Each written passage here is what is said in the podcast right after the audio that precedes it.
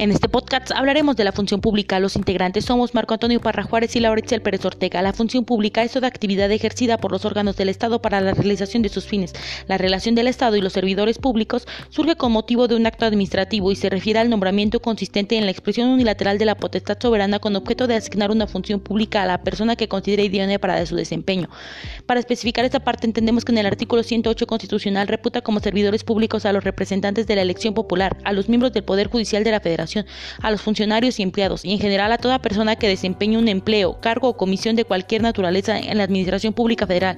Los trabajadores al servicio del Estado se clasifican en altos funcionarios, son las personas de primer nivel en el ejercicio de la Administración Pública, por ejemplo, el presidente de la República o el primer ministro de la Suprema Corte de Justicia de la Nación. Funcionario, la persona que realiza una función pública, que tiene poder de decisión, por ejemplo, un jefe de unidad departamental o un subsecretario. Empleado, es toda persona física que presta servicio para algún órgano del Estado. El régimen jurídico es muy variado, empezando porque existen dos ramas del derecho que lo regulan.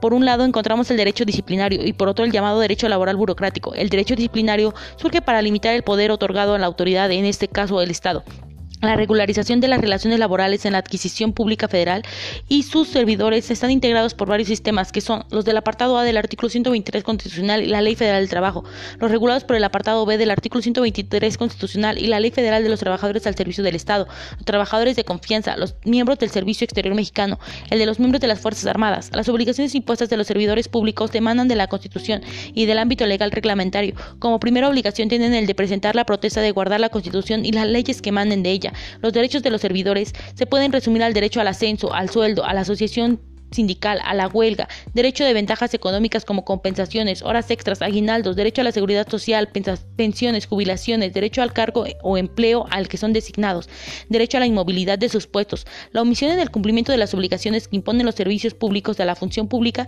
pueden dar lugar a cuatro tipos de responsabilidades. La responsabilidad penal es aquella a la que una vez que el Congreso de la Unión ha valorado la existencia y la gravedad de los actos u omisiones del servidor público y estos tienen de carácter delictuoso se formula la declaración de procedencia.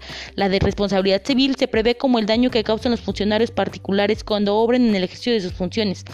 La Suprema Corte de Justicia de la Nación corrobora que la obligación civil es la obligación que tiene una persona de indemnizar los daños y perjuicios que le han causado. La responsabilidad administrativa se establece para todos los servidores públicos por actos u omisiones en los que incurran y afecten a los principios de legalidad, honradez, lealtad, imparcialidad y eficiencia. Responsabilidad política es la que hace valer a través del juicio político de responsabilidad en contra de los servidores públicos. Esto según la Enciclopedia Jurídica Mexicana.